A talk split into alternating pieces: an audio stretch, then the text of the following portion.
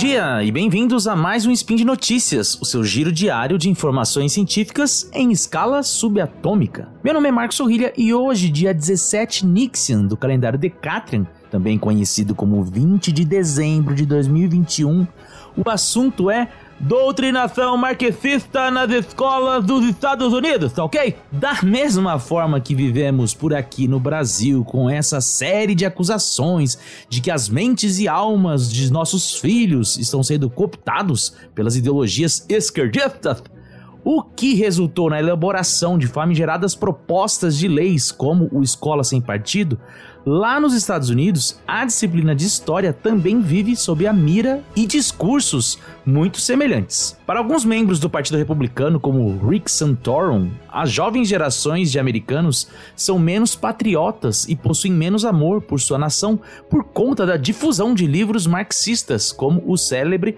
A People History of the United States do Howard Zinn, escrito em 1980. O próprio ex-presidente Donald Trump ameaçou cortar o financiamento de escolas que viessem a adotar o material produzido pelo The New York Times, o conhecido projeto 1669 Project, que reformula as origens do país em torno da chegada dos primeiros africanos escravizados ao estado da Virgínia. O material do projeto tem sido usado para complementar currículos em escolas de todos os países, mas ainda não se sabe com que tipo de abrangência. Mas então, afinal de contas, o que isso tem de verdade? As escolas na terra do Tio Sam estão realmente sob ataque da ideologia marxista? Os professores de história estão ganhando a guerra cultural pela destruição dos verdadeiros valores norte-americanos?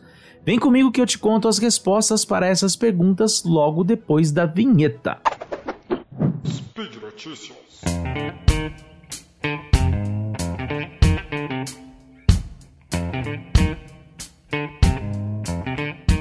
Ao contrário do que pensa o ex-senador pelo estado da Pensilvânia, o Rick Santorum, as escolas dos Estados Unidos não estão sendo dominadas por literatura marxista. O livro do Howard Zinn, citado por ele, em um discurso na conferência anual da Associação Nacional de Rifles, em abril de 2015, nem ao menos é um livro didático. E não, ele não é adotado por nenhuma escola nos Estados Unidos como parte do currículo apesar de ser, sim, realmente um livro muito famoso.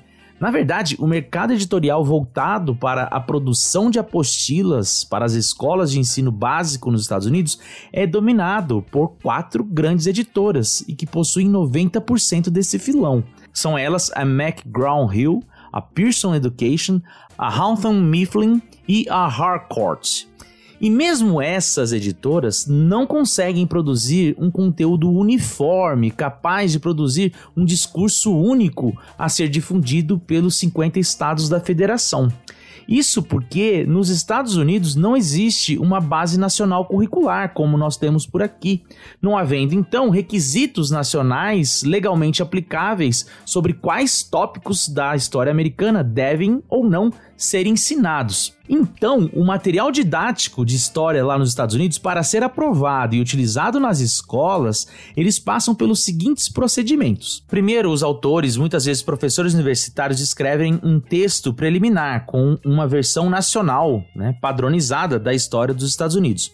Depois, os editores personalizam os livros para os estados e para grandes distritos dentro das unidades da federação, para atender aos padrões locais muitas vezes sem passar pela verificação dos autores originais. Isso feito, os livros são encaminhados para os conselhos estaduais e distritais que revisam cada livro e pedem mudanças aos editores. Só então, após as mudanças serem feitas, é que os livros são vendidos para as escolas. Então quer dizer que um livro didático de uma mesma editora pode passar por revisões e alterações, fazendo com que seus conteúdos sejam diferentes de acordo com os conselhos de educação de cada estado? Não só pode, como é exatamente isso que acontece. Em matéria investigativa publicada no The New York Times em 12 de janeiro de 2020, a jornalista Dana Goldstein pegou 43 apostilas escolares mais utilizadas nas escolas do estado do Texas e do estado da Califórnia para ver se havia diferenças entre elas e quais temáticas divergiam. A escolha dos estados se deu por alguns motivos. Primeiro, são os dois estados mais populosos da federação. E segundo, representam os maiores berços eleitorais do Partido Republicano, no caso do Texas, e do Partido Democrata, no caso da Califórnia. E claro, ela encontrou sim diferenças entre os livros, mesmo quando sob o mesmo título e da mesma editora. E segundo ela, isso se dá por conta da seguinte questão, abro aspas. No Texas, os padrões curriculares foram estabelecidos por um Conselho Estadual de Educação dominado por republicanos, que, por sua vez, nomearam professores, pais e até mesmo um pastor conservador para revisar os rascunhos dos livros didáticos. Na Califórnia, o processo foi completamente dominado pelos democratas, cujos nomeados, em sua maior parte educadores profissionais, produziram o que pode ser o conjunto mais de esquerda de padrões curriculares do país, com uma nova ênfase na história LGBTQ o movimento trabalhista e a desigualdade econômica, fecho aspas. E só para que vocês não morram de curiosidade, eu vou citar alguns exemplos das diferenças que ela encontrou. Primeiro exemplo: enquanto na Califórnia a apostila traz uma nota de rodapé falando que a segunda emenda à Constituição, que autoriza o porte de armas, também abre espaço para se regulamentar quais armas podem ou não ser utilizadas, no Texas não há qualquer tipo de ressalva quanto à liberdade de se portar armas. Exemplo 2. A resistência sulista ao avanço dos civil rights na década de 50 é tratada como a exemplificação do racismo no sul do país nas apostilas da Califórnia. Na versão texana, por sua vez, o argumento para a resistência está atrelado à alta de impostos que haveria para a manutenção de tais programas sociais. Terceiro e último exemplo. Também encontramos diferenças quando o assunto é a temática de imigração. Enquanto ela é louvada como sendo a base para o desenvolvimento na Califórnia, no Texas o enfoque está sob a proteção das fronteiras. Enfim, são muitos exemplos e que fazem inclusive com que a apostila usada na Califórnia tenha centenas de páginas a mais quando comparada com a apostila texana. Apostilas das mesmas editoras com o mesmo título só para deixar bem claro para vocês. Ou seja, ao contrário do que muitos pensam, os livros didáticos, mesmo sendo escritos por professores universitários, são revisados pelos conselhos estaduais e reformulados pelas editoras. Os livros sequer atendem aos interesses dos professores que irão utilizá-los em sala de aula e são feitos muito mais para satisfazer aos conselhos estaduais, ora dominados por republicanos, ora dominados por democratas. Afinal de contas, o cliente tem sempre razão. E por hoje é só. Para quem se interessou por essa questão, vou deixar o link para quatro artigos que eu utilizei para escrever o meu roteiro. Confiram lá no portal Deviante caso não estejam ouvindo no nosso site.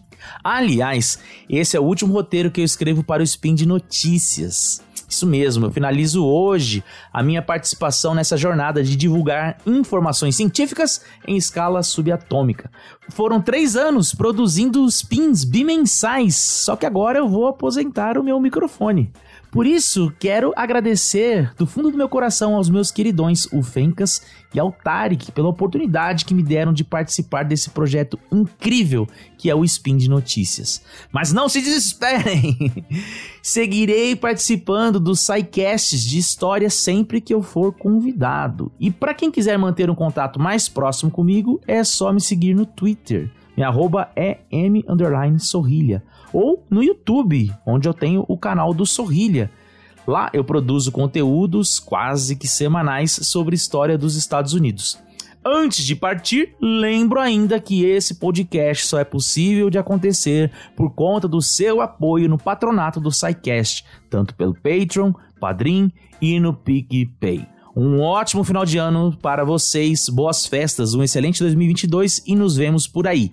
Já o Spin de Notícias volta amanhã. Um grande abraço e tchau, tchau!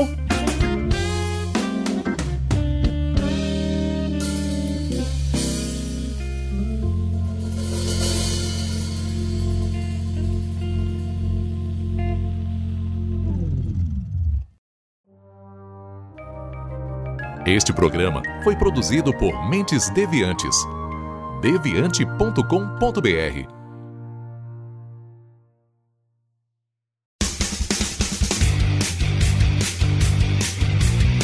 Cortes, edição de podcast.